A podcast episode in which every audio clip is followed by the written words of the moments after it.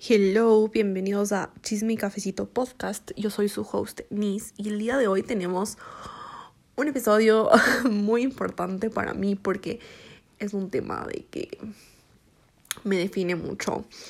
Yo siempre busco la validación en todo el mundo. Yo siempre pregunto como, ¿qué te parece esto o el otro? O ayúdame a escoger entre esto o el otro. O le digo a mi mamá, oye, mamá, me veo bien o por ejemplo, ma, ¿te gusta mi outfit? O le digo, ma, ¿te gusta mi makeup? O sea, siempre busco la validación en todo. Y siento que es algo que tengo que cambiar completamente este año porque es un mal hábito que tengo. Y siento que el mayor sería como el, la razón por la que tenemos, pedimos validación los demás es porque no tenemos tanta confianza en nosotros mismos. Entonces siempre es importante tener mayor confianza. De esa manera no siempre preguntamos al resto por una validación acerca de un tema.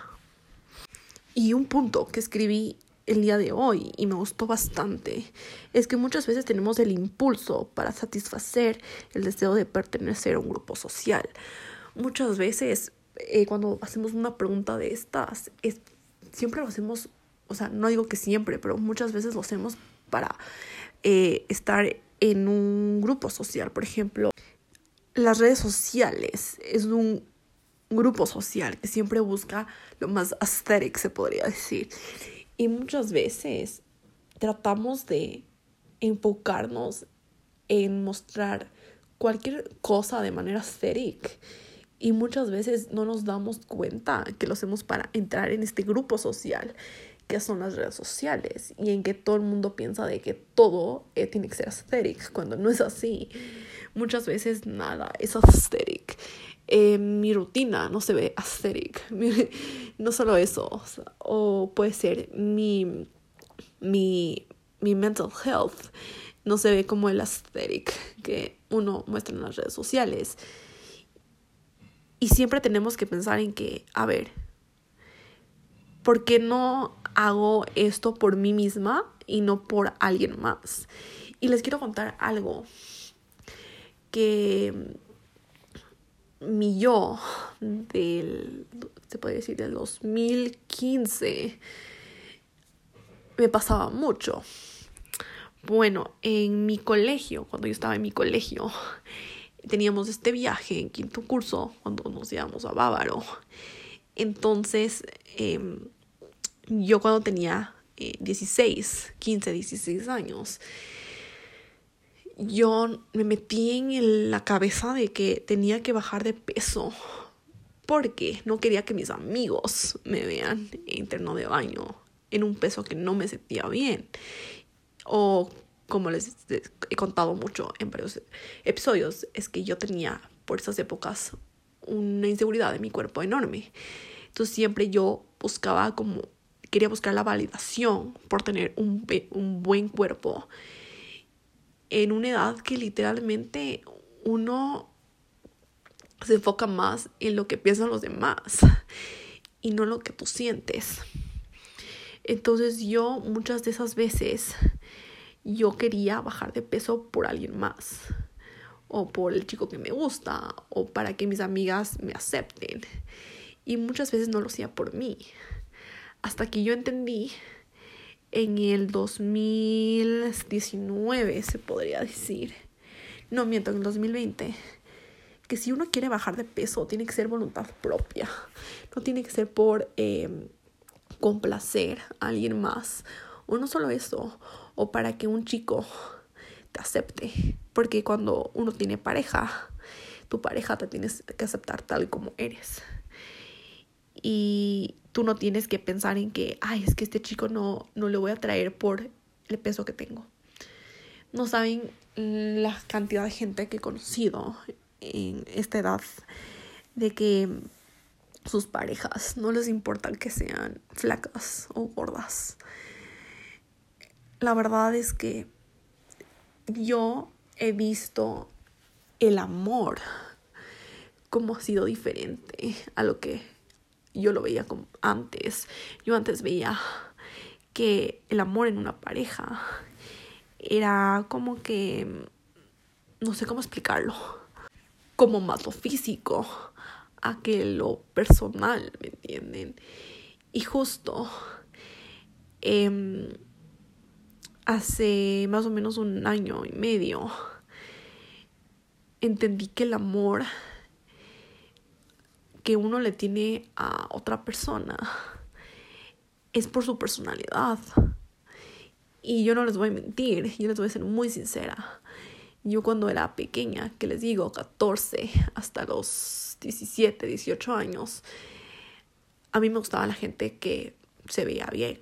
¿A qué me refiero? A que me atraían por su físico, no por su personalidad. Y bueno, no quiero hablar mucho acerca de este tema, pero a mí en el 2018, una de mis amigas me presentó un chico. Y yo, bueno, o sea, como fresco sí se veía muy, estaba bien guapo el chico, pero yo como que nunca me, se podría decir, me empezó a gustar por su físico una vez que le fui conociendo y fui viendo su personalidad. Y me empezó a gustar su personalidad, no su físico. Y sí, puede que sea uno de los chicos más guapos que he visto en mi vida y los más sexys que he visto en mi vida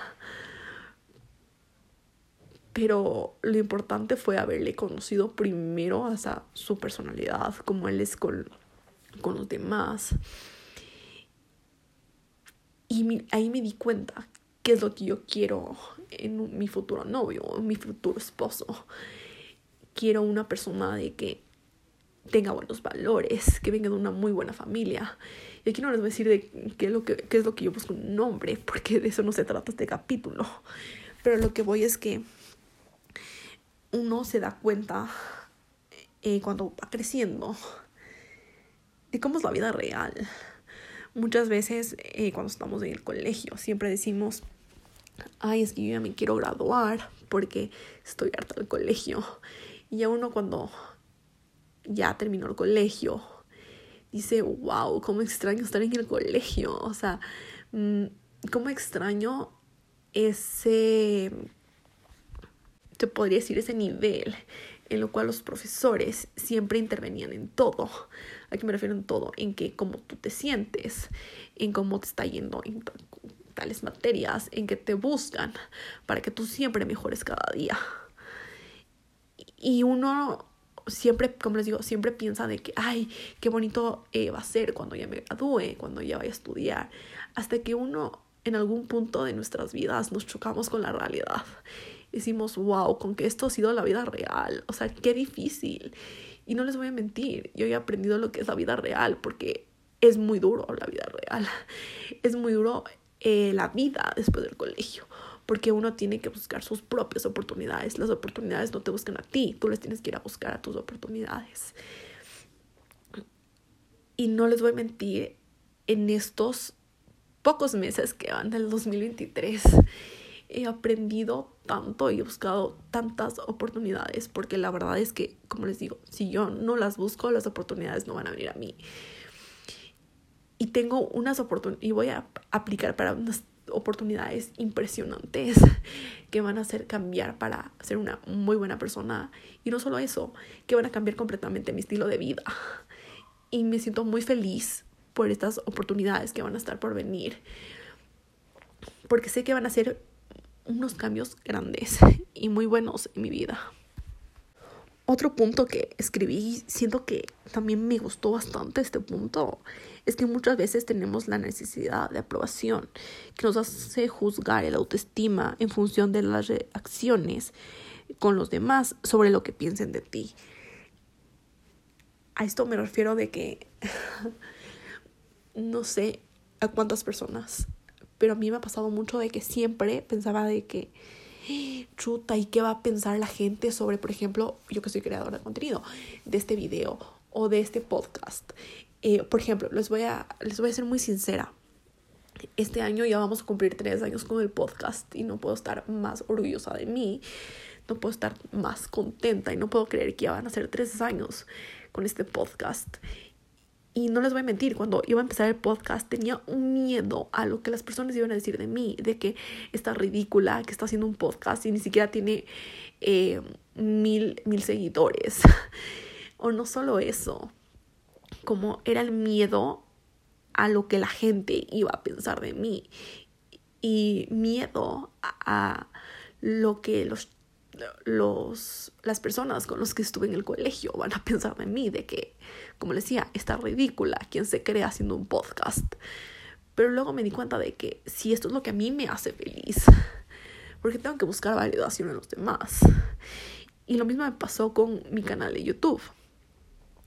Yo me quería abrir mi canal de YouTube desde los 13 años y no lo hice por el miedo de que van, del miedo de que van a pensar de mí, en que está ridícula, que se graba, que habla con la cámara. Y, y ya luego, yo por eso tomé la decisión de abrir mi canal de YouTube una vez de que me haya graduado del colegio, porque sabía que iba a ser una presión en mí en haber abierto mi canal a los 13 años. ¿Por qué? Porque era una niña, no sabía mucho de la vida aún. Y tenía también estas inseguridades que no les había trabajado desde antes. Y no solo eso, tenía ese miedo al que van a decir mis compañeros, que van a decir mis profesores de esta ridícula que se graba. Solo lo hice porque tenía miedo en que cualquier punto, ya sea de 14, 16 años, me iban a decir que me estaba enfocando más en subir videos a mis estudios. Entonces yo me preferí enfocarme primero a mis estudios y luego, una vez de que ya haya acabado el colegio, ahí sí empezar. Y no saben la cantidad de gente que me había dicho ya como, por favor, sube, eh, ya créate tu, tu, canal de YouTube. O sea, la verdad, no saben cuántas personas en sexto curso me habían dicho eso. En que necesitamos que ya abras tu canal. Y yo ya les había contado mucho, a muchas personas de esto. Y tantas personas me dieron tantos ánimos en hacerlo que lo hice y no me da mi miedo al hacerlo porque sentí ese como apoyo incondicional de gente tan linda sobre este proyecto que tenía en mente hace muchos años. Y cuando abrí mi canal, no saben el hermoso apoyo que recibí de tantas personas que no me imaginaba que iban a reaccionar de tan buena manera y que me iban a apoyar en este nuevo ciclo de mi vida. Y aparte de todo, yo sigo a muchos canales de YouTube que habían empezado desde que son chiquitos, 13, 14 años. Y luego sufrieron mucho por este tema de que no tuve como mi vida de colegio sin que alguien, uno, o se burlara de mí, o dos, me pidiera una foto. Entonces yo quise evitar todo esto porque ya había escuchado muchas historias de varios youtubers que se arrepentían de haber empezado tan temprano por estas situaciones. Y siento que tomé una muy buena decisión porque yo no sufrí de bullying en el colegio, yo sufrí de bullying en la universidad. Y sí quiero grabar un capítulo de eso porque muchas veces uno sí dice, ay, es que el bullying es malo, que, que el bullying esto y el otro, hasta cuando uno vive lo que es el bullying, que es horrible.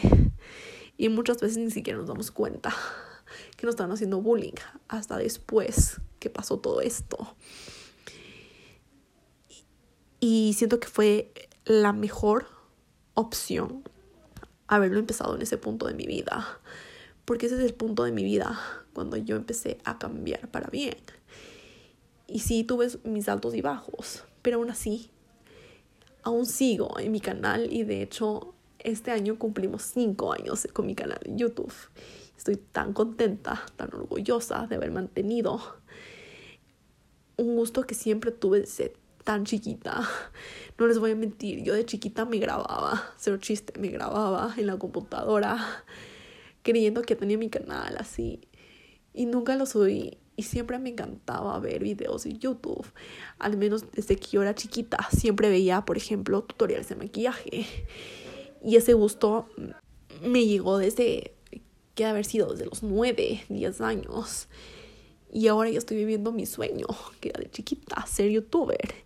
Y me encanta. Y, y la verdad es que sí me tomé un tiempo, un break, porque entré en una depresión horrible. Pero estoy de vuelta y es lo importante de seguir cumpliendo mis sueños. Y justo hablando de la salud mental, uno de los puntos muy importantes que puse es que uno cuando trata de buscar validación es porque muchas veces incrementa el desarrollo de síntomas de depresión y de ansiedad. Y bueno, yo sé que mucha gente sufre de, de ansiedad, de depresión. Y no es bonito. Y les digo porque yo sufro eh, ansiedad. Y si es un punto que te consume tanto tu salud mental. Ahora la pregunta sería, ¿cómo puedo dejar de buscar validación en los demás?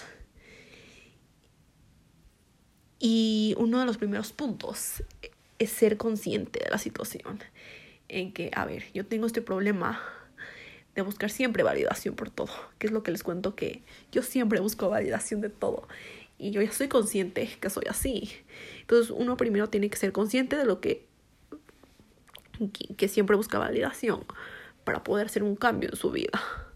Y el siguiente punto es un punto que nunca me había puesto a pensar de esta manera hasta que hoy lo pensé más a profundo y dije, esto es muy cierto, pero tomarse un break de las redes sociales. Porque muchas veces cuando nos sentimos con este impulso, como les decía, para satisfacer a, el deseo de pertenecer a un grupo social, lo buscamos a través siempre de las redes sociales, en que por ejemplo eh, quiero tener el cuerpo de esta persona, o no solo eso, o le preguntas a los que tus seguidores ¿qué te parece esto o el otro? O como yo les decía, en este mundo donde yo creo contenido, siempre es, espero que les guste este video, espero que les guste este tutorial. Y muchas veces no pensamos en que lo que verdaderamente nos gusta a nosotros. Y por eso es que a mí me toma tiempo en el subir cierto tipo de cosas, porque siempre busco que me guste eso a mí y luego yo poder subir eso yo les quiero contar algo que me está pasando.